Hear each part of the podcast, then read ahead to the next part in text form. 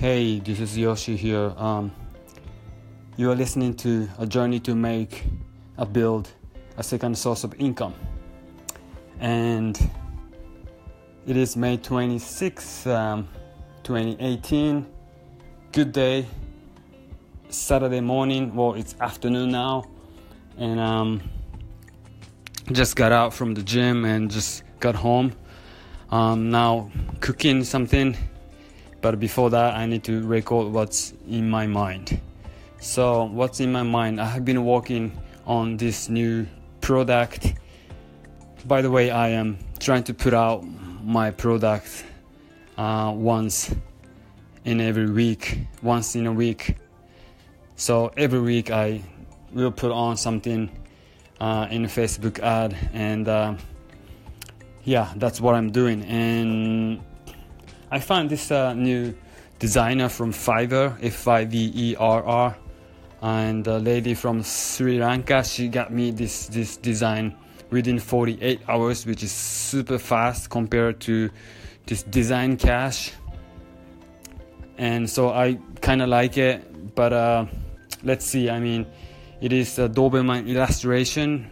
The picture I sent and was converted into uh, that like kind of like a illustration that um, um, she she got to me, and yeah. So last night I was walking uh, Friday night, you know, not going anywhere, just sitting in front of PC. Um, I just to be honest, really, I mean, I feel really fun to do. I don't feel like it's work. It's it's yeah, so it, it's been great. And uh, yeah, people say you need to try many things, and, and, then you will find out, you know, whether you like it or not. So it seems to be it's been okay. Uh, it, it's it's been nice that I I can put on some effort. So yeah, so I was working on that last night, and this morning I finished it up, finished it up, and went to went to gym, and now come back and and uh, I will finish up my um, Facebook ad interest group. This is super important because you need to have the right people, group of people that you are presenting your product to. So, of course, uh, I'm putting in some like uh, dog lovers, but dog lovers itself is just too broad. So I need to be a little bit more specific. What is the you know breed of dog, and and but to be honest, I couldn't find too many like uh, interest in in Doberman uh, niche in in Facebook ad.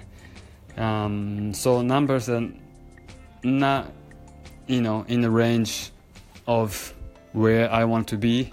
It's a little bit too small, but I'm adding some other factors like uh, people who like to shop, who people who are interested in fashion, and things that nature. So I'm trying to kind of have uh, right interest group. This is super important, and uh, and I'm trying to put that into Facebook within today, so that the people in the US will see it within, you know, on their and weekend sex. And um, like last time, I, I made one sale, which happened in like a Tuesday morning in Japan, which means like a Monday afternoon or Monday evening.